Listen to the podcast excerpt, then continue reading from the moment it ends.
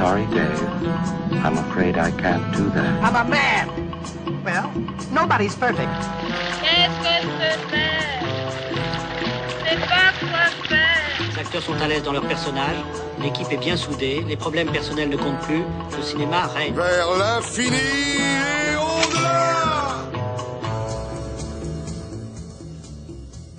Ce soir, en guise d'introduction, je vous dirai seulement ouvrez grand vos oreilles, un easter egg s'est caché dans l'émission. Attention, si vous l'attrapez, vous deviendrez le maître de l'émission. Extérieur nuit, c'est parti.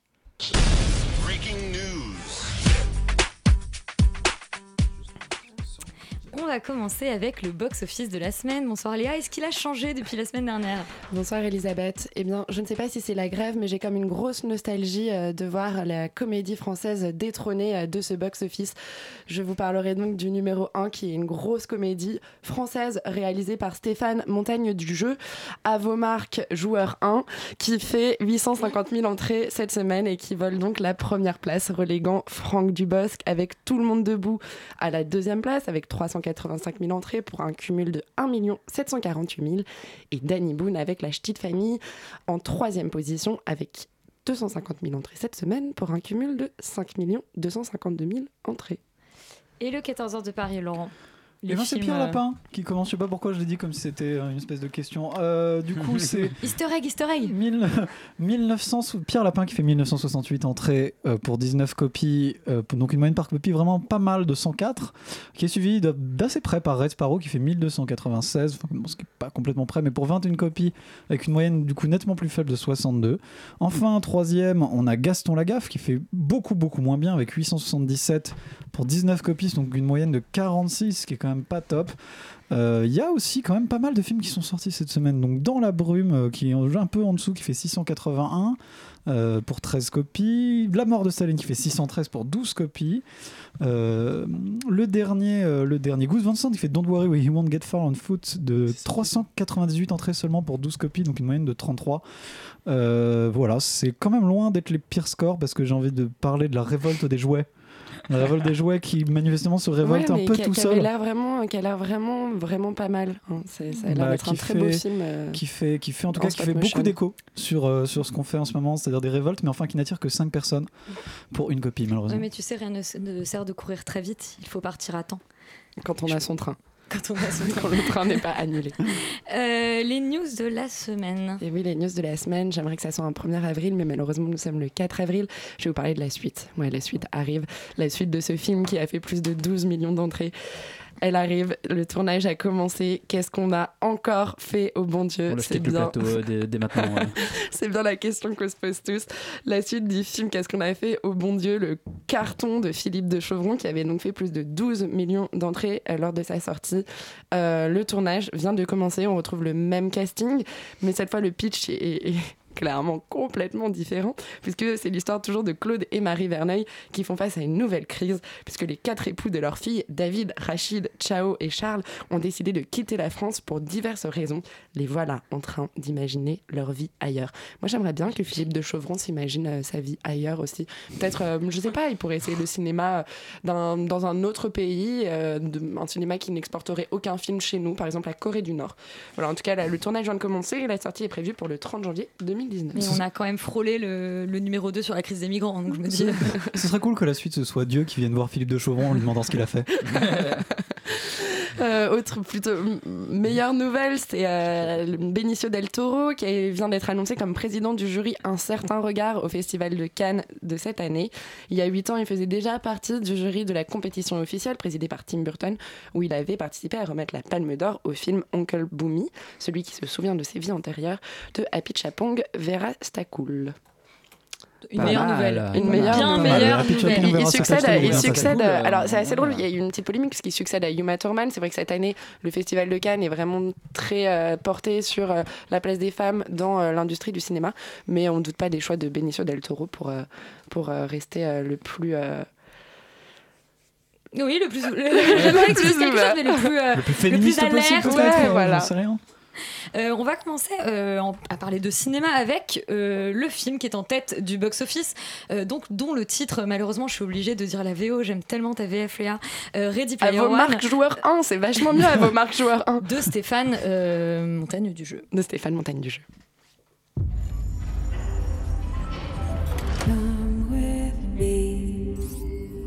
This is the Oasis.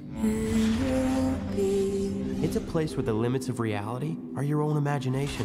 Bon bah Spielberg se prend pour Woody Allen, lui aussi fait deux films par an, donc après The Post, euh, dont on a parlé euh, il y a quoi, il y a un mois à peu près? Il y a un mois. Un hein. peu plus. Un peu Un plus mois quand même. Il, il est sorti en fin 2017. euh, je Fin suppose, 2017, ouais. j'exagère. Donc en fait, ce n'est qu'un film par an. Steven n'est pas si fou. Euh, on est en 2045. Euh, le monde est au bord du chaos. La plupart des gens vivent dans des bidonvilles qui sont des bus empilés. Et l'humanité, du coup, se réfugie dans un monde virtuel, un monde qu'on appelle l'Oasis, et qui permet une grande variété de, de- jeux et de références euh, à la pop culture. Seulement voilà, le, le- créateur de ce jeu décède et il a laissé, je vous le disais, un petit easter egg, c'est-à-dire que la personne qui trouvera le, le- le secret qu'il a caché dans le jeu deviendra le maître du jeu. Mais pour y parvenir, il faut réussir euh, trois énigmes, récolter des indices et surtout être plus rapide que les autres. Euh, Yuri, que... Non, je veux pas, je veux Non, pas que, je, pas par moi. je veux pas que Yuri Non, non, commence en fait. Euh, je vais d'abord demander à Laurent de nous parler du Ah, film. bah moi, euh, je suis très honoré d'être ton deuxième choix. Euh, donc euh, moi j'ai bien aimé, comme, enfin j'ai bien aimé. Je trouve qu'il y a pas mal de bonnes choses en fait visuellement. Euh, on voit quand même que Spielberg il sait. Tu l'as vu en 3D? Non, parce que j'ai bon, j'ai eu Parce l'intelligence de j'ai- pas le voir en Parce 3D. qu'il se respecte un petit peu. Ouais, quand même. Je voulais pas voir la j'ai fait- cataracte. J'ai fait ce que j'ai pu, voilà. Euh, c'est très spectaculaire, on s'en prend plein la gueule. Il y a pas mal d'assez belles scènes. L'univers, d'une manière générale, qui est repris du bouquin, parce que c'est quand même tiré d'un bouquin à la base. Qui est Euh, assez différent, euh, paraît-il. Je ne l'ai pas lu. Ouais, moi non plus je l'ai pas lu. On- Oui, apparemment c'est quand même pas tout à fait pareil. Euh, mais l'univers est assez sympa avec un côté cyberpunk qui est assez classique mais qui fonctionne. Euh, le seul vrai gros problème et qui, à mon avis, je pense le truc sur lequel on est tous un peu tombés, c'est que le scénario est assez scandaleux. C'est-à-dire que globalement, c'est un film excessivement paresseux. Euh, avec des trous pas possibles, des Deus Ex Machina totalement interdits, euh, y a des, les personnages sont fadas, il y a des twists qu'on va venir à des kilomètres. Alors, en fait, je pensais pas que t'allais l'enfoncer. Non, non, non, mais je, vais, je, je- je- je l'enfonce en fait, je commence par l'enfoncer parce qu'après je vais en dire, du jeu. parce qu'après je vais en dire plutôt du bien. Donc c'est à dire que oui en effet le scénario est assez scandaleux. Enfin bon, je vais laisser les autres développer parce que je pense que je vais pas être le seul à trouver que le film globalement dans le fond en vrai est assez nul. Et c'est très déroutant parce que je crois que c'est un des rares films vraiment mauvais que j'ai vraiment aimé. C'est-à-dire En même temps, c'est mauvais, mais c'est quand même Spielberg. voilà, et c'est vraiment kiffant. C'est-à-dire qu'en fait, on kiffe ce film pour toutes les mauvaises raisons, quoi. Genre, il y a Exactement. il y a plein de références qui sont euh, hyper bien Et amenées. justement, je, je voudrais que tu reviennes un peu sur, euh, sur l'univers, du coup, parce que c'est ce qui est, ce qui est très. Enfin, je veux dire, euh, le, le- on va dire que 90% du film se passe dans, le, se passe dans cet, univers, euh, cet univers virtuel. Finalement, on est très peu dans la réalité, donc en fait, Spielberg se désintéresse assez, assez Mhm. rapidement. Et Ce qui est un peu dommage d'ailleurs, parce que une- ça, Bah, ça aurait pu amener des choses, ça aurait pu amener des choses assez On y, intéressantes on y- sur on y reviendra, mais c'est rapport au le, divertissement, voilà, etc. c'est- effectivement à à mon avis le, le- enfin l'écueil en fait du, du truc. Mais pour revenir à ce, à ce monde virtuel, la particularité, effe- effectivement, il y a du, c'est du cyberpunk assez classique, mais en fait, la- toute la particularité, c'est effectivement que dans ce monde, on retrouve toutes les références euh, de la pop culture, notamment des, des années dans le, 80. oui, dans le monde virtuel, euh, ils, ils vivent en fait euh, tous très proches de, ce- de cette référence. ont de des pop avatars, déjà. 80. Ils ont des avatars, etc. Enfin, on est, on est sur un truc assez classique finalement de MMORPG, enfin plus ou moins. en oui, enfin, ça version- parle pas à tout le monde. version, oui, de, de- de- donc de jeux de rôle en ligne, voilà, où chacun a des avatars, chacun a des trucs. Euh, Donc vous avez pas la même tête, voilà, euh, bon, vous pouvez choisir à quoi vous ressemblez. C'est finalement ce, ce- ce genre de. On joue un petit peu avec ça d'ailleurs au début du film. Enfin, on s'y arrête très vite parce que heureusement parce que c'est vite chiant, mais c'est euh, plutôt bien fait, c'est plutôt bien amené. Euh, le seul truc que je trouve un petit peu étrange en fait, c'est que clairement, manifestement, les références culturelles, en fait, l'effet de références culturelles en 2045, elles ont pas bougé. C'est les mêmes que celles des années 80. C'est-à-dire qu'il n'y a pas eu Ouais. d'autres choses après qui a amené des nouvelles références. Bon. Bah, il le Euh, justifie euh, sous prétexte que en fait, le créateur aimait ces références-là. et du sûr, coup, c'est oui, il le celle-ci justifie, Et que c'est un vieil règne. homme comme Spielberg. Voilà, mais en fait, ça marche pour ce que lui a injecté dans le, dans le film, mais pas pour ce que les, ce que les autres personnes portent comme, comme skin, par exemple, enfin, comme apparence. Puisque si lui, il a des, réfé- des références des années 80, les autres participants, les autres gens alors- qui sont dedans, eux, ils ont le droit d'avoir d'autres références. En fait. C'est c'est justement apparemment la, la différence de ce que j'ai compris majeure entre le bouquin en fait et le, et le, et le film, c'est que dans le bouquin en fait le, le, le créateur du jeu est obsédé par ces références là, mais en fait il y a quasiment que le héros qui soit aussi fasciné par les années 80 et qui ait en fait les mêmes références et c'est pour ça. Alors que là on a l'impression que c'est un truc qui est, qui est complètement Ouais, globalisé. global, ouais. C'est-à-dire que le, enfin clairement la, la pop culture est restée euh, bloquée dans les années 80. Mais toi Charlie tu as, tu as beaucoup aimé, tu trouves ça un peu moins débile que Laurent? Non, en fait, moi j'ai beaucoup aimé euh, dans le sens où euh, je pensais que ça allait être vraiment nul euh, d'après d'après bah, la comme ça. T'es déçu en bien, Euh, quoi. exactement. T'as vraiment aimé, quoi. Euh, non, mais en fait, euh, c'est un peu la même, le même problème que tu avais soulevé, euh, Yuri, avec les générations euh, Stranger Things, donc cette espèce de truc où, bon, les années 80, les gars, s'il vous plaît, quoi. Ouais, c'est S'il ça. vous plaît. Mais après, j'ai eu l'impression que. que c'était un truc que, que Spielberg avait toujours voulu faire et que maintenant qu'il est un grand réalisateur, il peut, il peut s'éclater avec euh, toutes les licences euh, et, euh, et- et faire ce qu'il veut, les mettre toutes, dans son film. Oui, parce qu'en fait, tous les personnages qu'il met, c'est c'est- c'est la- c'est des personnages qui sont de la licence Warner. Euh, c'est ça non, il y a plein de trucs en fait. Oui, mais il me Ah semble, ouais, ça va dans il me tous Ça va semble, dans il, vraiment il me tous semble les quand même qu'il Il y avait un deal, qu'il y avait un deal, euh, p- euh, en tout cas d'apparition avec Warner, qui faisait Ah qu'ils oui, ont, peut-être. qu'ils ont- que Ah, J'ai l'impression que c'est ça, ouais. Aïe. Et, euh, je me suis cogné le coude. et du coup, euh, non, et du coup, ça fait, ça fait plaisir de voir que, que lui se fait plaisir et de, de voir cette espèce de, de, de chasse, euh, de chasse au trésor enfantine. Euh, moi, ça m'a moins énervé que ce que je pensais. Euh, Il y a des plans qui sont absolument incroyables. Ouais. La, la non, mais course- ça c'est virtuose. hein, ouais. Non mais la course vue du dessous quoi genre euh, Ça, c'est fou. la façon de, de, de, de retourner ah moi j'ai j'ai grave kiffé hein. je suis désolé Yuri mais moi j'ai j'ai j'ai Mais t'excuses pas, euh, personne ne voit Yuri qui euh, fait, non, la gueule. mais j'ai eu un, un hochement de sourcil euh, qui parlait beaucoup. Euh, même le fait de, comment dire, de ré- revisiter Shining, euh, j'ai trouvé ça, Ça, c'est euh, extraordinaire. ce assez cool. Euh, voilà, en fait, moi, je me suis, je me suis pris au jeu et euh, je, je- je suis d'accord avec Laurent sur les, les petits écueils de scénario, le côté un peu fadasse et non travaillé de certaines choses, mais bon, bah, Spielberg, euh, ça, me, ça me dérange pas au final, c'est bien fait. Moi, j'ai une théorie. Je pense que Steven Spielberg a, a vu euh, Stranger Things, a vu le succès euh, de Stranger Things et s'est dit Ok, les gars, c'est ce que vous voulez? Vous voulez Non, mais vous voulez kiffer avec euh, Genre, des références jouer? 80s Vous voulez jouer à ça? Bah, je vais vous montrer qui c'est euh, le maître du jeu, justement. Qui c'est euh, Stéphane Montagnier du jeu? Stranger Things, quand même. mais, non, mais bien sûr, mais c'est exactement ce que je veux dire. C'est ça, c'est qu'il a vu ça et qu'il a dit Ok, bah, si, c'est ça, si c'est ça qui vous fait kiffer, je vais vous l'offrir. Je vais vous offrir ce petit bonbon sucré euh, qui va vous faire kiffer. Et moi, c'est exactement ce qui s'est passé devant ce film-là. J'y suis allée vraiment dans l'esprit euh, d'un enfant débile qui va voir, euh, enfin, comme l'esprit dans lequel j'essaye de mettre à chaque fois que je vais voir un film Marvel, juste de me dire Oublie tout ce que tu sais, oublie toute ta rationalité, oublie euh, ton travail de scénariste, de se dire Ah, est-ce que ça c'est plausible, est-ce que ça c'est possible? Et juste profite et laisse-toi porter par le film. Alors, bien sûr, il y a des petits moments où, où on sort du truc parce qu'on dit non, là quand même, euh, c'est pas possible. Mais j'ai vraiment, moi, j'ai vraiment passé un super bon moment. Je me suis marrée, j'ai trouvé toutes les références très cool. Je, j'en je les possédais pas toutes, mais le moment de Shining est quand même incroyable. Tu dis, le mec a tellement d'argent qu'il peut Et refaire ça, pour le coup, c'est pas dans le bouquin, c'est une Et- invention de- du film. Et c'est vrai, et c'est vraiment extraordinaire de se dire bon, le mec fait vraiment ce qu'il veut et c'est et c'est kiffant aussi pour le spectateur. Et voilà, pour moi c'est vraiment un, enfin si vous aimez euh, l'esthétique des années 80, si vous aimez toutes ces références là, si c'est votre univers et même si vous aimez juste les gros films d'action euh, un peu euh, bourrins où il n'y a pas forcément trop de choses à analyser ou à chercher à comprendre, mais allez voir ça parce que vous passez juste deux heures et demie. Enfin c'est c'est ju- juste un petit kiff, un petit moment sucré et, euh, et ça fait alors, il y a un point effectivement que que je trouve que je trouve assez intéressant à, à soulever, c'est que en fait le, le, le roman a été écrit par donc un, un- un fan de la pop culture des années 80 et un, et un fan, fan de, de de Spielberg. Et euh, Spielberg, bah, lui, euh, lui, il était aux premières loges en fait pour euh, dessiner cette pop culture des années 80.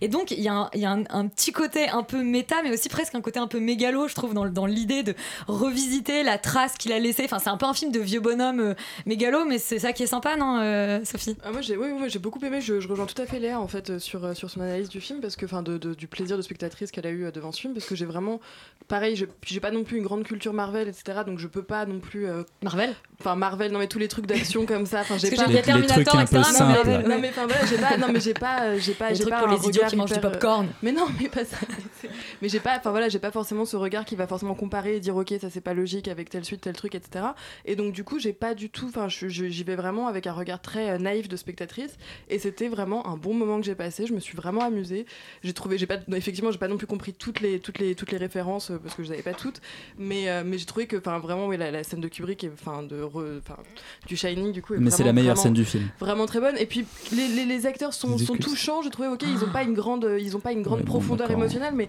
franchement j'ai jamais vu de film de ce, de ce genre de cet ordre là qui est une grande enfin qui m'offre des, personnages avec une grande profondeur émotionnelle alors après Spielberg j'ai en pas a fait justement qu'il soit plus. Mais je sais- bah, plus Bah. Yuri, Yuri n'est pas, n'y est pas allé en spectateur naïf, ou alors il te, il te, voilà, tu, n'es pas, toi, tu n'as pas été, ton, ton plaisir de spectateur n'a pas été euh, comblé bah, euh, D'abord, je vais dire, d'abord, je vais dire ce que j'aime dans le film quand même parce que c'est, ah. sinon ce serait un peu vache. Il fait l'inverse de euh, Laurent. Non, non, mais là, là, où je suis d'accord avec vous, c'est qu'effectivement, ce serait un, scénario que tu mettrais dans les mains d'un n'importe quel pochetron hollywoodien, ce serait une merde avec exactement ah avec le même avec le même scénario, c'est-à-dire que tu aurais un sous-navet de sous-genre de sous-geek quoi. C'est je, je sais même pas à quoi ça ressemblerait. Un Fast and Furious. Non non mais voilà, ça ressemblerait à Valériane. Non mais je peux vous le dire. Je... Donc, le son. Non, c'est, pire encore, c'est non, mais ce serait pire encore que Valérian. Non, non. Et là où c'est intéressant, et là où le film pour moi trouve son sens, c'est effectivement dans le rôle de Spielberg et dans ce doute en fait qu'il a lui-même par rapport à son propre cinéma, qui est de dire, en gros, c'est le roi du pétrole qui fait de l'entertainment depuis, depuis toujours et qui finalement interroge toujours son propre cinéma en disant, mais, finalement, euh, j'ai toujours envie d'être un artiste, j'ai envie d'être Truffaut ou Godard, mais je peux pas m'empêcher de mettre des tartines d'émotion, quoi. Et, c'est exactement ce qu'il fait à la fin, c'est-à-dire que le personnage du, de l'inventeur fou qui finalement se. C'est voilà. J'ai une théorie sur lui, je pense que c'est euh, The Room. Je pense que c'est C'est sûr, c'est sûr, j'en suis sûr. C'est ma référence cachée.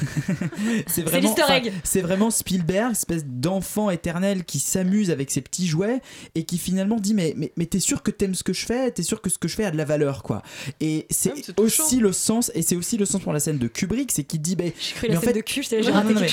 Parce que finalement Spielberg il se mesure tout, il se mesure toujours à Kubrick quand il a fait bah intelligence artificielle, il a bah il a repris le scénario et en fait, il en a fait un truc beaucoup moins cérébral, il a tartiné de l'émotion dessus, mais, mais c'est parce que c'est ce qu'il sait faire.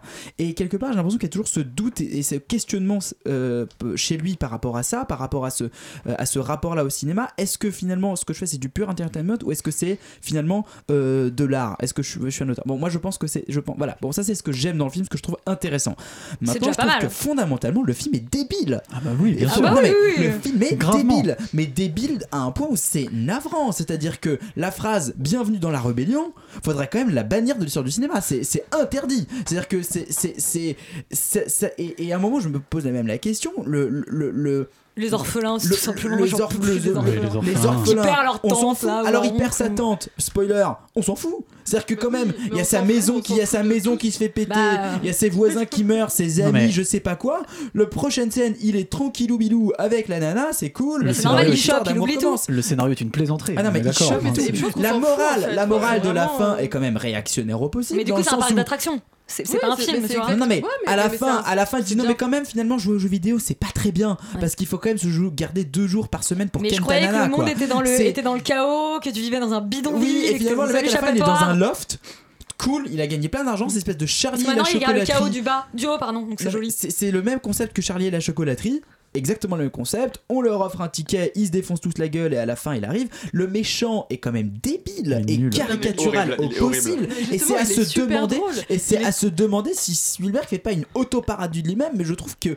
si c'est le cas, si c'est le cas, il le pousse pas du tout assez loin. C'est-à-dire que moi, j'étais navré par la stupidité du méchant oui, et par le fait qu'il n'y a aucun moi, enjeu très, très et que du coup, il apporte aucun enjeu au film. Et c'est dramatique. Bah alors, attends, non, tu, tu, tu, soulèves, tu, soulèves, effectivement le truc du mot de passe, mais ça c'est intéressant. C'est quand même de parler effectivement du, du, du manque, enfin tout simplement de, de vrai, voilà, du méchant, non, mais, quand même du, du, man, ouais. du, me, du, manque de vraisemblance du film. C'est-à-dire qu'on a effectivement un méchant qui quand même laisse traîner son mot de passe de connexion euh, quand il fait, quand il fait un Skype. d'incohérence non, mais il y a, quand même pire que ça. Il y a quand même un, moment, je crois, le truc le plus idiot du monde. C'est déjà, on est quand même, on est quand même en 2045, mais pour tracer la, on peut pas tracer la connexion, la connexion de quelqu'un. C'est-à-dire que le monde entier est connecté, à ce jeu, mais on peut pas savoir qui t'es, quoi tu te connectes, etc. Il faut le prénom de la personne. Mais si tu dis pas ton prénom, on sait pas qui t'es. Mais attends, surtout que what, genre, vous êtes vraiment bah,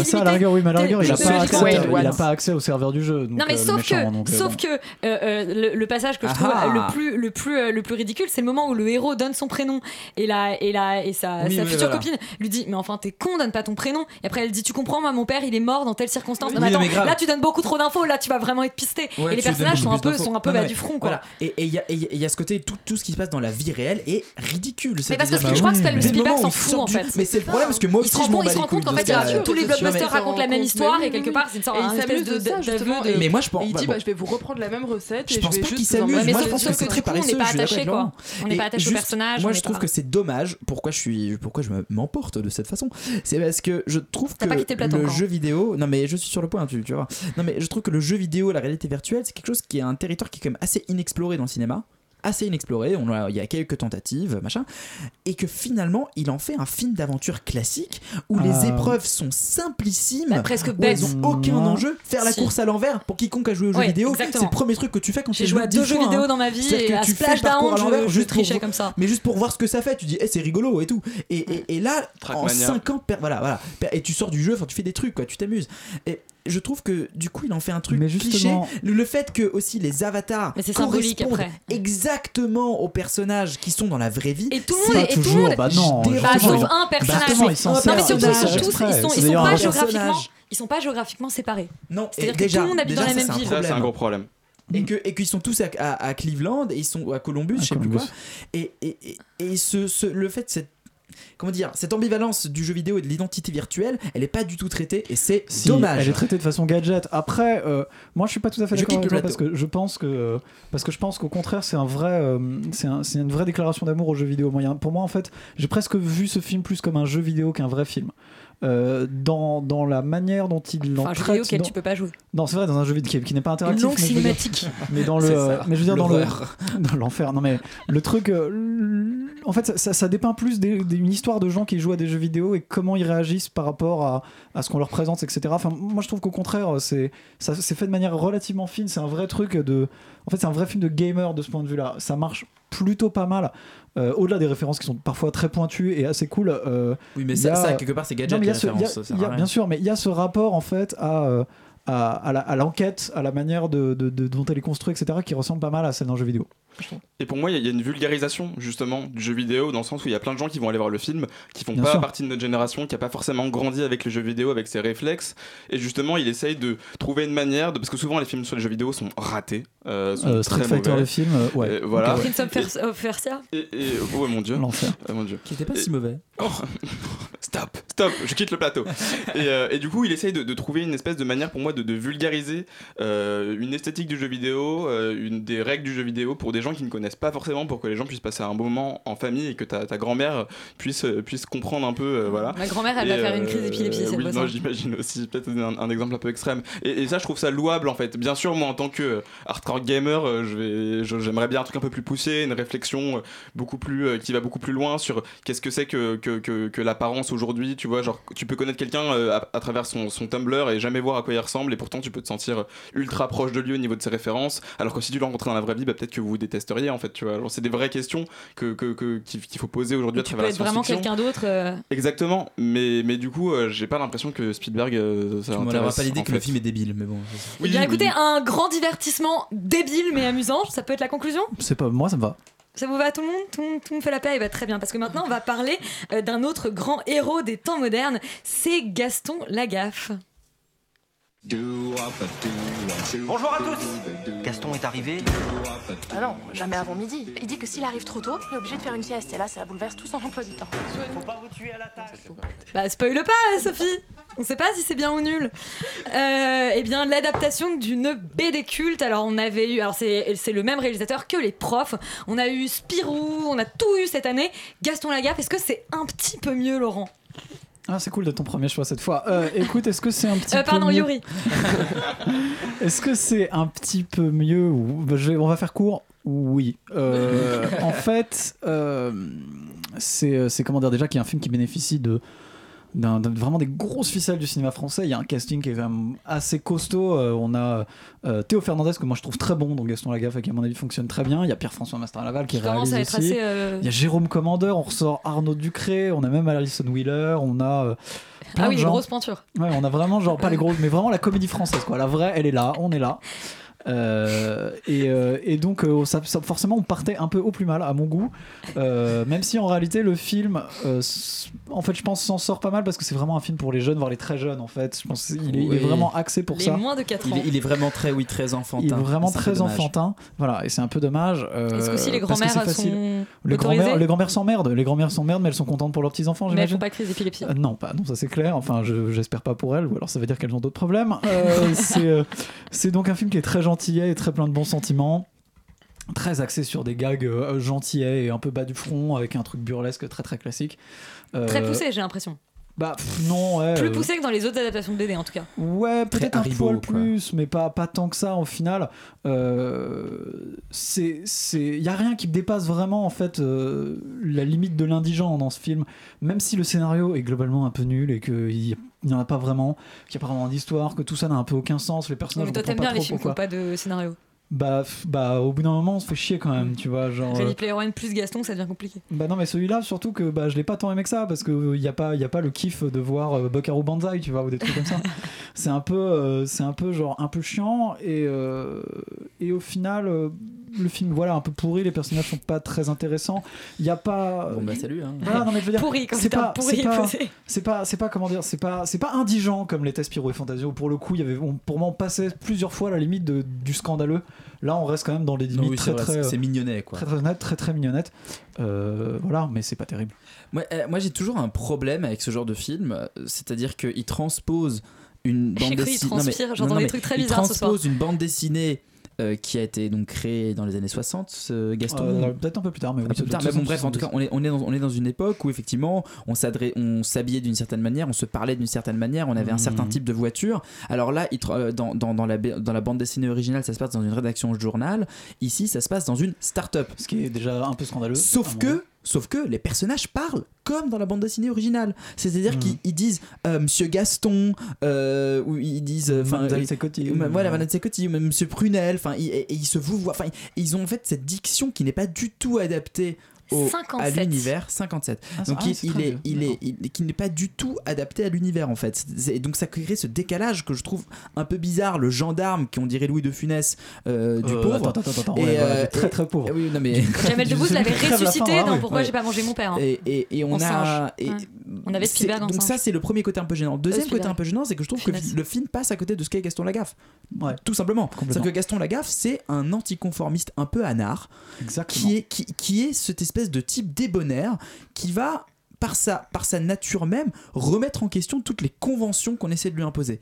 Et qui va avoir un charme, et, et qui, et là, alors qu'ici, c'est juste un branleur qui est un peu chelou, qui fait de la musique bizarre, mais concrètement, il, il, il met pas tous en dessus dessous. Et en fait, finalement, cette espèce d'anarchisme euh, light, un peu, un peu mignon euh, de Franquin qu'il insufflait dans Gaston Lagaffe, et cette espèce de bordel qu'il arrivait à mettre juste parce que finalement, il arrivait à être lui-même cette espèce de type un peu euh, proto-écolo, proto-punk, quoi, parce que c'est concrètement, c'est un peu, c'est du, du punk doux, quelque part, hein, Gaston Lagaffe.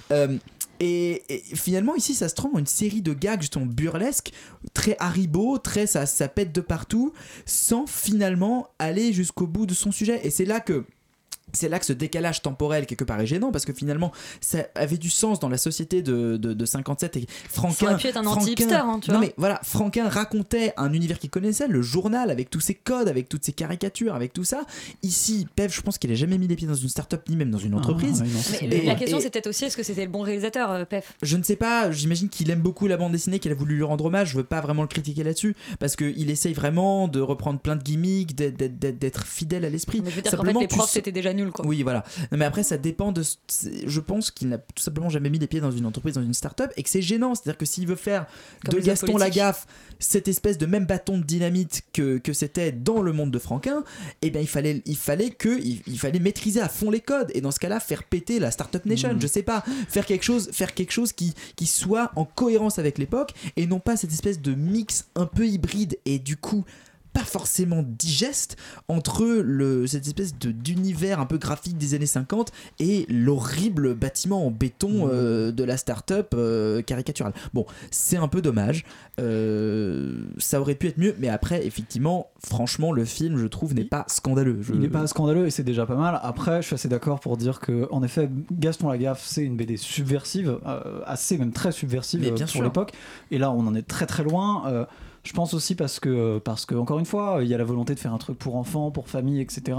Et que c'est très difficile d'instiller euh, cette dose en fait de, de, subversion et même de critique dans euh, un truc euh, très très enfantin, très classique.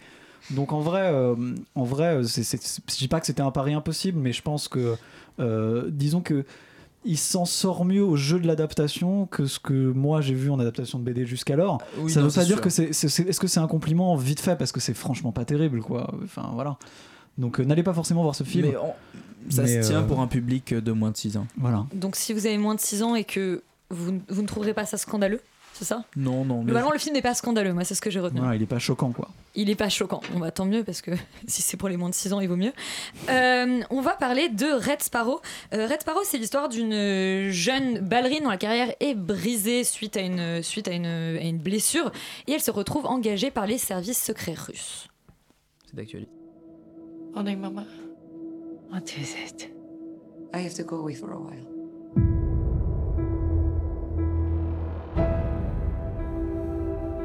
Euh, Jennifer Lawrence euh, tient le rôle principal. Elle est entourée d'un casting assez euh, impressionnant, Sophie. C'est vrai que le casting est très impressionnant, mais comme quoi un bon casting ne fait pas un bon film. Euh, voilà, je, et je sors. Fin de critique. non, non, mais non, mais le, le- j'exagère. Le film est quand même dans, dans le genre de, de- du film d'espionnage. Il est, il tient quand même la route complètement. On est euh, du début à la fin dans le truc, et il y a même un petit twist final qui est quand même pas complètement inattendu, mais en tout cas traité de manière assez inattendue. Et donc, du coup, il y a quand même ce petit, cette petite dernière, ce petit dernier plaisir de ce genre de film qui est respecté. Mais euh, dans l'ensemble, c'est un film qui est juste euh, assez, euh, assez ridicule, en fait, parce que déjà, la première chose, c'est quand même, donc du coup, c'est un casting américain euh, pour un film qui a, enfin, pour décor, du coup, la Russie. Et donc, encore une fois, cette première incohérence narrative euh, dont on a déjà parlé plusieurs fois, mais donc euh, qui des, des, des acteurs, enfin des personnages qui parlent américain en Russie, Avec un accent et, et c'est ça, et c'est, ça le truc en plus, c'est qu'en plus ils ajoutent une valeur du coup, on se dit mais est-ce, qu'est-ce qu'ils veulent faire par, enfin, pendant vraiment une première, enfin du coup peut-être les 15-20 premières minutes du film, je me suis dit mais ça se trouve en fait Jennifer Lawrence, ils vont nous expliquer qu'elle est américaine et qu'elle est arrivée en Russie à un moment donné, parce que je pensais vraiment parce qu'ils font parler tous leurs personnages américains avec l'accent russe. C'est comme ce la série The. Americans qui est- qui est un absurde, scandale de mais c'est absurde, Ouais. c'est vraiment ça n'a pas de sens. Et en plus il y a un des personnages russes un moment, vers la fin du film qui tout d'un coup te sort une phrase en russe. Alors tu sais pas pourquoi, il a parlé américain pendant tout le film, mais tout d'un coup Il est polyglotte. Et il y a un film m'échappe parle où il parle, où il parle avec français ça avec un accent allemand et quand il s'énerve, il parle allemand comme si tu sais c'était le langage de Voilà. la colère. Non, mais ça- Bah, ça- n'a- juste pas de sens. Donc c'est vraiment donc, juste arrêtez, enfin soit euh, remettez les choses dans un contexte, soit assumez le fait que euh, que euh, vous faites vous, vous faites un casting qui va vous rapporter de l'argent, donc du coup américain, etc. Et vous y allez à fond et on s'en fiche et c'est pas grave, mais enfin je veux dire c'est problématique, mais en tout cas assumons quoi. Enfin et, et là c'est pas du tout assumé, ils essayent de faire un truc dans un entre deux complètement absurde et et du coup ça, ça ça permet pas du tout au spectateur en fait d'être dans le film. On, on sait trop qu'on voit un film en fait et c'est ça c'est du coup c'est ça n'a pas de sens. Enfin, vraiment, du coup, ça, ça, met forcément à, distance. Et c'est vraiment dommage parce qu'après, c'est vrai que Jennifer Lawrence, elle, elle, offre une performance qui est vraiment remarquable quand même. Enfin, elle est, euh, c'est bon, c'est une très bonne actrice. Et, euh, là, elle elle est pas révolutionnaire, mais, euh, mais on sent qu'elle est en confiance avec son réalisateur, qui est quand même aussi donc, le réalisateur de Hunger Games, et donc il a quand même euh, propulsé, enfin qui, qui a fait ce qu'elle est devenue. Et oui, Qui et, n'a aucun euh, lien de parenté avec elle. aucun.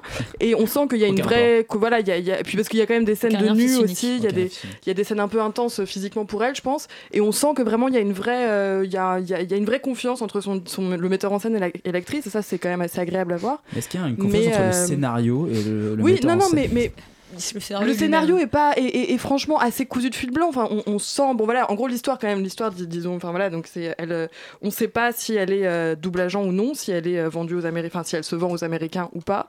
Et euh, jusqu'à la fin, on ne saura pas du coup si elle est double agent, euh, double agente. Je sais pas si Agent double. Agent double, Agent je crois, on dit dans- dans- agent double ou pas. En russe, peut-être on dit autre- Euh, autrement. peut- Peut-être c'est- qu'on dit autrement, mais euh, On voilà. Puis on- et puis c'est quand même, c'est quand même voilà, mais c'est oui là, pour pour venir aussi à ce point-là, c'est quand même très très caricatural aussi. Évidemment, on s'y attendait. Enfin, je m'y attendais en allant voir ce film, mais bon, c'est quand même, euh, il va avec les gros sabots. C'est les Américains, ils sont gentils, et les Russes, ils sont vraiment pas gentils. T'as un problème sont- avec les Américains?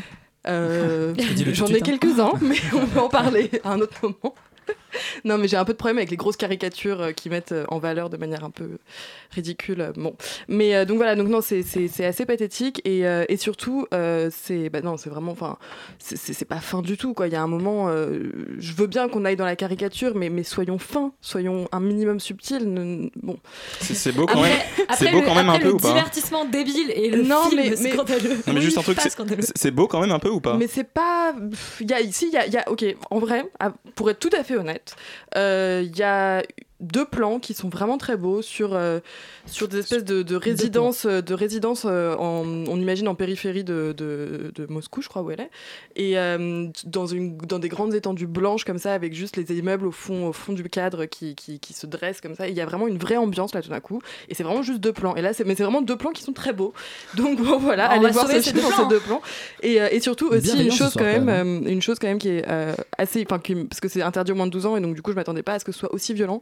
Et c'est vraiment extrêmement violent. Ça casse des gueules euh, non, non, mais c'est, enfin, il y a vraiment bon, des scènes de torture qui sont, euh, Ah. enfin, que moi j'ai pas pu regarder jusqu'à la fin parce que vraiment j'étais avec un pote aussi qui n'a pas pu les regarder. Enfin, on était, c'était, c'était vraiment saisissant. Donc, euh, interdit au moins de 12 ans, c'est, c'est, c'est léger, je trouve, franchement. Eh Mais ben, pour une euh, fois que c'est dans ce voilà. sens-là. Euh, on va parler maintenant, va parler Bible. Euh, on va écouter la bande-annonce de Marie-Madeleine.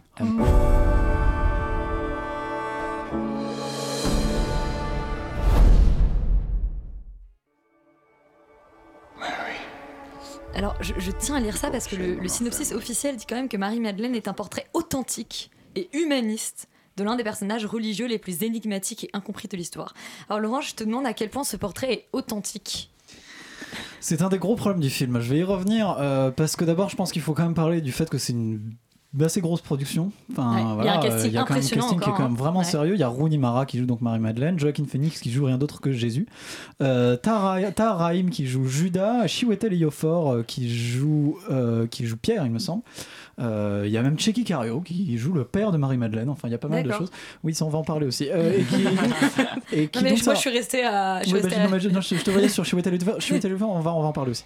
Euh, Il est noir, mais donc n'a jamais été noir. Donc, sur- donc sur papier, euh, pas mal une grosse distribution. C'est visuellement assez joli. Pour le coup, il y a quelques très beaux plans dans la nature, etc. C'est vraiment plutôt bien fait. Et le problème, c'est comme tu l'as très bien décrit dans le pitch, euh, ça, c'est un film qui tente de se placer dans une perspective très historique. Et donc, même si sur le papier c'est bien, ça ne marche pas bien du tout. Parce que euh, même s'il tente vraiment, il se raccroche dès le début. hein, on est vraiment là, du genre on rappelle le contexte historique de l'époque sur la résurgence du messianisme juif, etc. Et, donc euh, qu'il y avait pas mal de messies qui se revendiquaient euh, de euh, comment dire sauver Israël. Enfin tout un truc, on va pas refaire euh, tout un, cours d'histoire euh, là-dessus, mais en tout cas euh, clairement ils viennent avec leurs gros sabots.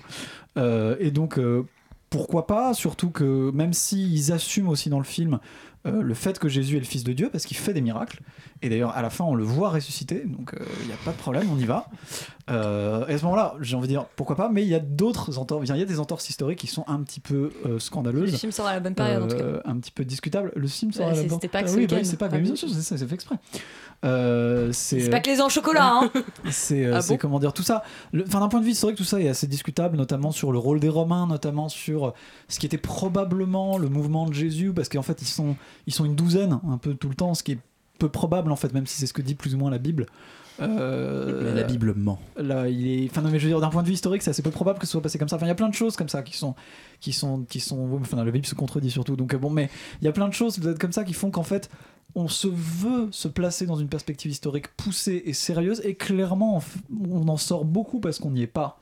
Et, euh, et ça, je pense qu'en fait, c'est peut-être le plus gros problème du film de vouloir à tout prix se placer dans un truc authentique et historiquement euh, vrai, alors qu'en fait, il y a plein de moments où ça marche pas parce que c'est, en fait, c'était pas comme ça, donc ça, c'est, pas possible. Parce que Laurent y était. Ah, parce que moi j'y étais, moi j'étais, j'étais, j'étais bon, j'ai, essayé de faire avec Jésus et son crew et tout, avec- je faisais partie du crew de Jésus. Euh, et donc du coup, euh, du coup, c'est pas de ce point de vue-là, ça rate, euh, mais ça rate aussi un peu du point de vue narratif, parce que en vrai, euh, c'est aussi un peu, c'est aussi un peu décousu. Le héros, d'ailleurs, le héros en fait de l'histoire, c'est plus Jésus que Marie-Madeleine, qui est un peu là en spectatrice. Et donc au final, elle évolue assez peu, elle est toujours un petit peu pareille. Euh, on passe, on, elle passe son temps à suivre finalement euh, ce personnage de Jésus qui est plutôt bien campé, mais qui, qui, qui, voilà, qui est clairement central. Euh, C'est une groupie un peu. c'est un peu une. Alors, ouais, bah, enfin, il y a- il y a une histoire d'amour un petit peu platonique, certes, mais un petit peu, voilà, un petit peu. Pas d'intéressant d'ailleurs entre les deux. Euh, mais au, fin- en vrai, le film est un peu chiant parce qu'il présente qu'une succession d'événements qui n'ont pas forcément des- de lien entre eux et qui montrent pas forcément une évolution et une véritable arche, une vraie histoire. Et donc, en vrai, on s'ennuie un peu. C'est un peu chiant, en fait, comme film. Euh, D'autant qu'il y a quand même des problèmes de mauvais goût, et c'est là où on va venir peut-être aux problèmes les plus, les plus graves, euh, qui sont un peu interdits. Déjà, Jésus, euh, il passe sa vie à toucher des trucs. C'est son délire. Il croise quelqu'un, il lui touche le visage, il le que touche. Il croise, il croise, il croise un arbre, il le touche. Il croise une pierre, il commence à toucher des pierres, il touche le sol, il touche tout le temps des trucs. En fait, animiste, c'est parce que son père est partout. Un mec qui touche. Voilà. Il y a pas de problème. Euh, c'est un petit au point. Tu t'es senti touché toi un peu par. euh, Par Jésus, ça, ça me rappelle d'autres époques. euh, voilà. Quand tu Euh, suis dans une chorale. Rapport, voilà, Oh. voilà, voilà, van, van pédophile. Je sais pas quand donc, tu sais, du ça, ça part, on Plus tire 100 sur l'ambulance.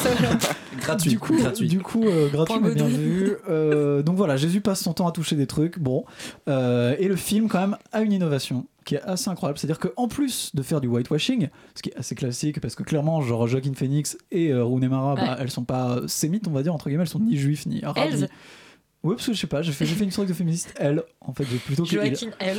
Donc voilà. Euh, Je suis Il y, a- il y a beaucoup, il y a beaucoup de whitewashing, mais il y a aussi du blackwashing, ce qui est assez nouveau. C'est-à-dire que évidemment, ils ont dû se dire, bah attends, pour que le whitewashing passe, il va falloir qu'on balance des renois quand même, parce Les que quotas. sinon, ça va pas le faire. Donc on met Chiwetel Ejiofor, qui est très, qui est qui est très bon. Qui est un super acteur, hein. On met, euh, on met d'autres noirs d'ailleurs qu'on voit un peu à droite à gauche, qui sont là, qui sont dans le crew de Jésus, même si on les fait pas trop parler, hein, parce qu'on va pas être trop déconner. Euh, mais clairement, on est sur un blackwashing, ce qui est nouveau. Le seul en fait acteur, euh, voilà, qui, qui Comme dans qui- Thor, un peu. qui ressemble, qui ressemble à quel, enfin, qui ressemble en fait au personnage, à, à ce à quoi il était censé ressembler, c'est Rahim, qui est très bon d'ailleurs aussi, mais euh, Mais mais décidément, qui est dans, qui est dans, qui est dans plein de trucs en ce moment, des plein de trucs euh, qui Euh, marchent non, bien, mais surtout un américain en fait. Ouais, mais, mais il, a, il a, ça fait un moment Ouais, déjà qu'il est mais, parti mais c'est très bien. Euh, donc en fait, voilà, on a un film qui euh, formellement est assez joli et assez sympathique, mais en vrai euh, est assez raté et on s'emmerde. Et Mais- surtout, fait un parti pris qu'il n'arrive pas à tenir en fait. Non, manifestement, surtout on a parlé de. Ouais, on a parlé de white et de blackwashing, mais en fait il y a surtout du language wa- washing parce que c'est un film, Oui, c'est un film qui se veut de extrêmement, extrêmement authentique, mais déjà, il est pas allé aussi loin que la Passion du Christ qui avait tourné en, en araméen et en latin. Oui, mais surtout Mel qu'après, Gibson, il est dans des délires assez. si on commence, euh, si on commence à discuter là-dessus, comment a été prononcé l'araméen, comment, enfin, on va, on va, C'est on un va- peu on les va pas- inconnus, genre euh, le- la, le- la messe était dite en latin et puis après j'ai découvert qu'avant notre titre en latin, en latin elle était dite en grec. Bah oui, elle était probablement dite, enfin, elle était certainement dite en grec. Enfin bref, il y, y a plein, il y a plein d'autres trucs, euh, voilà. Mais, euh, Mais la messe est dite. Oh, Fais attention quand même. Je fais attention. T'es sûr, t'es sûr, t'es sur la corde raide. Je suis vraiment sur la corde raide. On Je va- suis à deux doigts de quitter le plateau. On va parler de Dans la brume. Alors, Dans la brume, j'espère que vous êtes à Paris comme nous et que vous imaginez que c'est ce qui va se passer demain pour vous empêcher d'aller travail. Euh, dans la brume, imagine que tout simplement bah, de la brume sort des égouts et, et, et envahit la capitale. C'est la pire Dit comme ça, ça donne pas du tout envie de le voir. Bon bah voilà. Surtout, ça paraît, ça Non, il y a de la brume, allez, Surtout, bonne ça- journée. Ça paraît, ça paraît crédible. Non, et donc il y, a il y a de la brume qui envahit comme des ça la, égouts et qui la capitale. Et. Romain Duris et sa femme ont un petit problème, c'est que, Ah bah oui. Et du coup, les c'est gens que leur fille qui est atteinte d'une maladie incurable ne peut pas sortir de son, euh, de, enfin, de sa, Un enfin, de sa, bulle. Son caisson, problème. elle a une espèce de caisson Son bizarre. caisson, exactement. On écoute la bande-annonce. Salut papa. Comment ça va, ma chérie? J'ai hâte de te voir en vrai. Bah ouais, moi aussi. Salut. Salut. Ça va? Ouais.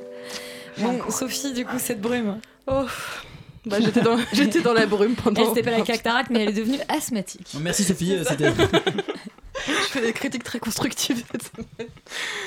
Non, mais voilà, dans la brume, bah, j'étais dans la brume. hein. Euh, Et, Et- voilà, et ça, c'est- pas interdit, encore une fois. Ça, c'est pas interdit dans la brume, moi j'en sais rien, ça, dépend, ça dépend quelle, quelle quantité de drogue t'as pris avant d'aller au film. Enfin, moi, c'est pas, ça me regarde pas. Beaucoup, beaucoup. Non, non, Peut-être mais. t'aurais dû. Peut-être, je ouais. pense que j'aurais dû, ouais. Bon, mais non, mais il y a d'énormes problèmes dans ce film et je, je pense que euh, je vais pas tous les dire, sinon on va perdre notre temps, mais. euh, il y a des problèmes ouais, de scénario, déjà de crédibilité aussi du personnage féminin qui est juste mais incroyablement mal écrit. J'avais l'impression de revenir dans un film des années 40, euh, sauf qu'on est en 2018, quoi. Donc les gars, s'il vous plaît, euh, les femmes hésiter, hein. Peuvent faire. Oui, j'ai failli dire qu'on est en 2020, mais non, je sais pas pourquoi.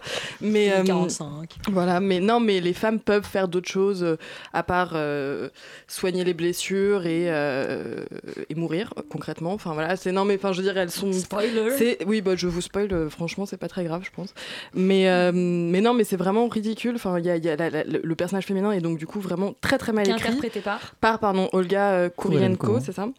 Euh, qui est aussi assez mal dirigé. Romain Duris c'est très bon, euh, mais il fait du Romain Duris et donc du coup ça, ça marche très bien. C'est vrai que lui il s'en sort vraiment très très bien. Il a quelques répliques qui sont euh, à mourir de bêtises, mais mais mais bon, il arrive voilà, c'est pas de sa faute et il arrive quand même à les rendre pas totalement inintéressantes au niveau du jeu. Donc bon, franchement Romain Duris chapeau. Et, et sinon bah, le scénario bon. Il y a quoi dans cette brume à peu près? C'est quoi le, c'est, euh, le c'est- problème? c'est- Est-ce en qu'elle fait, est c'est que- électrique? Non, c'est qu'elle est, euh, elle est, euh, elle empoisonne. On sait pas trop ce qu'elle- ce- d'où elle vient. Elle vient juste après, après un séisme, en fait, C'est et, euh, elle sort du a coup du et elle sort des entrailles de, de Paris plus ou moins et envahit tout, tout Paris. jusque- Il y a juste la butte Montmartre et quelques hauts, hauts immeubles qui sont épargnés et, euh, et elle monte petit à petit de 2 cm toutes les, toutes les heures, etc. Et donc on sait pas trop comment ça va s'en sortir et il y a une plus course vraiment contre la montre. Oui, voilà. Et, euh, et non, et du coup, évidemment, il n'y a plus de, de communication, il n'y a plus d'information. Il y a un moment où, la, où le, le personnage nous explique que, bah oui, vu qu'il n'y a plus de communication et qu'il n'y a plus. Et donc, du coup, est-ce que la société peut se remettre de tant de morts Et t'es là, bah ok, super, merci de nous avoir bien expliqué ça. Et non, enfin, il y a vraiment que des choses comme ça. Et donc, aussi, évidemment, un petit point où la, la petite fille dans sa bulle dit Maman, est-ce que tu m'en veux si je suis amoureuse Et t'es là, mais. Hein? Mais pourquoi? Enfin, c'est tellement Bah, si, téléphoné, si, je pense tout que est téléphoné. Non, mais c'est absurde. T'es dans une bulle, tu sors pas, t'es pas Tu amoureuse, seras ta pas gueule. amoureuse. Ça va pas. Pardon, je sais pas, j'ai agressif aujourd'hui. Voilà, donc non, mais c'est absurde. T'as vraiment que des choses comme ça. Donc, euh, t'as le point où on parle de la mort, le point où on parle de Dieu aussi, où donc la petite fille lui dit Maman, est-ce que tu crois en Dieu? Moi, j'aimerais bien me dire que les gens, ils restent après la mort. Et, et c'est que des trucs qui sont hyper mal amenés, euh, vraiment, où on a l'impression que ça a été incroyablement mal écrit. Et c'est extrêmement dommage parce que, par contre, euh, le bon point du film, quand même, c'est que les images de Paris, les images des vues. Les vues euh, Aériennes. aériennes. j'ai un peu du mal aujourd'hui aussi. Les vues aériennes sont très très belles et, euh, et avec cette espèce de brume à, à moitié euh, vaporeuse et en même temps qu'il y a une espèce, qu'on- enfin on, on- on lui sent une espèce de consistance euh, physique. Euh, qui envahit comme ça toutes les artères de la ville, c'est vraiment très très très très beau. Et, et là, il y avait quelque chose, il y avait vraiment matière quoi. Ouais. Et c'est dommage parce que euh, c'est mais raté. C'est Après tout, vraiment. si, un- si vous voulez voir ça, vous attendez 10-15 ans que la pollution monte un peu. Oui, dans l'idée, je pense que c'est un peu ça qui. Oui, oui, oui. Merci, Oui. Hidalgo, hein, merci, hein. non, voilà, il y a, il y a cette espèce. il y C'est a un film anti-Hidalgo en fait. voilà, c'est ça. Et non, et, et- et le- et le- la fin est vraiment. euh, Enfin, ridicule, on tombe de Caribe dans Scylla. Enfin, c'est enfin, vraiment. C'est- non, quoi. Non, non, s'il vous plaît. Enfin, un minimum. Non. On essaye. Et Non. ils essayent pas. Et bah, devant tant d'abnégation, euh, nous allons marquer une courte pause musicale avant de parler de séries avec euh, la saison 2 des Orphelins Baudelaire et puis euh, Homeland de saison 7 déjà.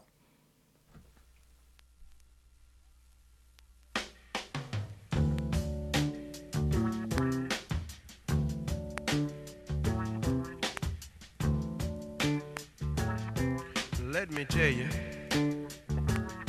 how it will be.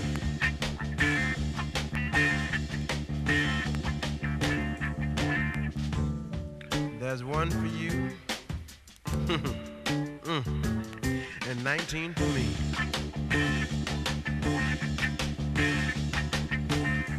Cause I'm the tax man.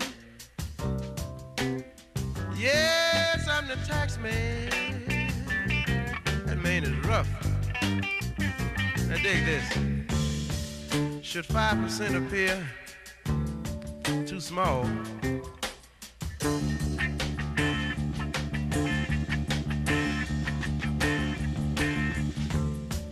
Just be thankful. I don't take it all. Tax man is something else, isn't it? Cause I'm the tax man. Tax man. Now dig this.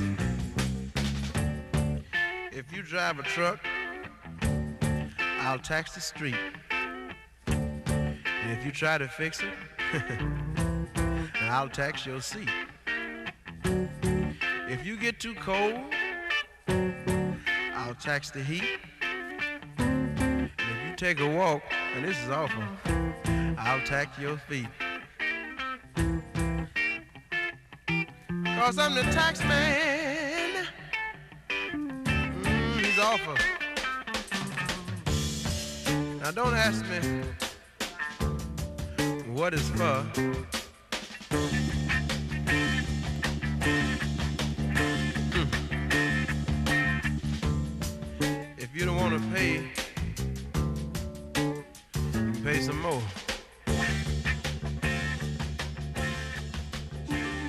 Moment I told the Baudelaires their parents perished in a terrible fire, they've had adventures in all sorts of exotic locales. I've just dropped them off at boarding school. I know all about Pendant une pause musicale, vous avez écouté Taxman de Junior Parker et là c'était la bande-annonce des Orphelins Baudelaire saison 2, Euh, le grand retour après une saison dont on avait débattu sur ce plateau et qui avait, on va dire, obtenu des, des, des opinions assez mitigées. Euh, Yuri, tu es le seul à l'avoir vu, donc euh, à moins que tu sois mitigé avec toi-même. Non, je, je- alors j'étais. En fait, Les Orphelins Baudelaire, c'est un objet assez intéressant parce que c'est c'est d'abord une série de livres qui a été écrite donc, par un mec qui s'appelle euh, Daniel Handler et qui s'était créé ce personnage de Lemony Snicket. Et, Et ce c'est qui est- presque ça qui était plus intéressant, c'est ce oui, y avait voilà. autour des romans. Et en fait, ce qui était intéressant aussi, c'était la, la mauvaise réception en fait des romans. C'est-à-dire que pour lui, c'était des romans pour adultes avec une ironie, avec une avec, avec toujours un second degré euh, poussé à l'extrême, avec de la parodie, tout ça. Et finalement, ça a été lu par des enfants. Et pendant très longtemps, il a il a juste très mal digéré le fait que euh, son, son livre se soit trompé de public. Et, et du coup, il y a eu un film qui a été fait par Barry euh, Sonnenfeld il y a quelques années, qui était complètement film pour enfants, très très très raté. Et euh, Netflix avec, a repris avec Jim Carrey, avec Jim et, Carrey. et Jude Law qui jouait de Snicket. Voilà. Et là, le, le, le, film, enfin la série est- a, été, a réadaptée par Netflix avec Neil Patrick Harris en euh, Olaf, qui est le grand méchant de la série qui traque les orphelins Baudelaire dans des situations toujours les plus ubuesques les, les unes que les autres. Et je dois dire que je suis tombé vraiment sous le charme de la première saison, qui était indigeste par bien des égards, notamment la musique euh, qui est horrible, le, côté très répétitif de l'histoire, mais qui fait partie finalement de cet univers. C'est toujours un peu la même chose qui se répète.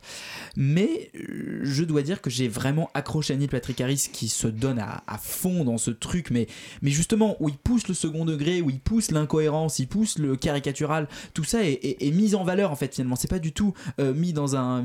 c'est pas du tout réprimé ou caché, c'est complètement ça. C'est-à-dire qu'il y a une réplique débile toutes les deux minutes et vraiment on est toujours dans un truc qui se, re- qui se remet en question.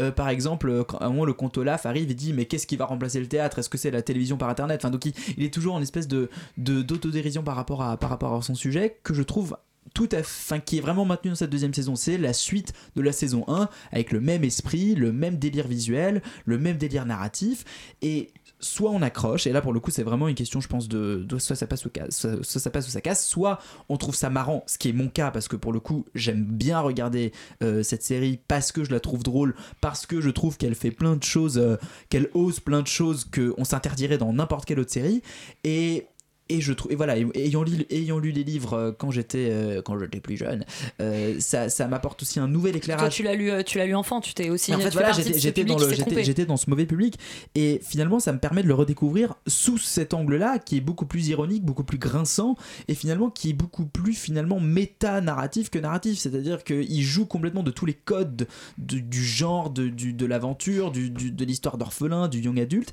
et euh, c'est tout à fait réjouissant. Et on peut voir ça sur Netflix. Absolument.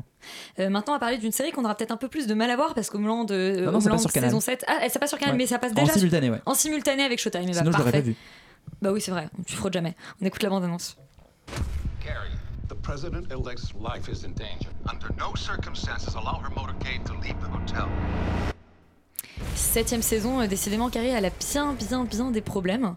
Mais comme d'habitude en fait. Et Homeland, Ça c'est- s'arrange pas, hein. Homeland, c'est une série que je trouve assez intéressante parce que C'est comme une 24 heures série. chrono. Voilà, c'est une série qui alterne entre le scandaleux et le génial. C'est, Comme 24 heures chrono. Non, non, mais c'est vraiment, c'est vraiment un truc de fou. C'est-à-dire que la première saison Comme est vraiment dingue.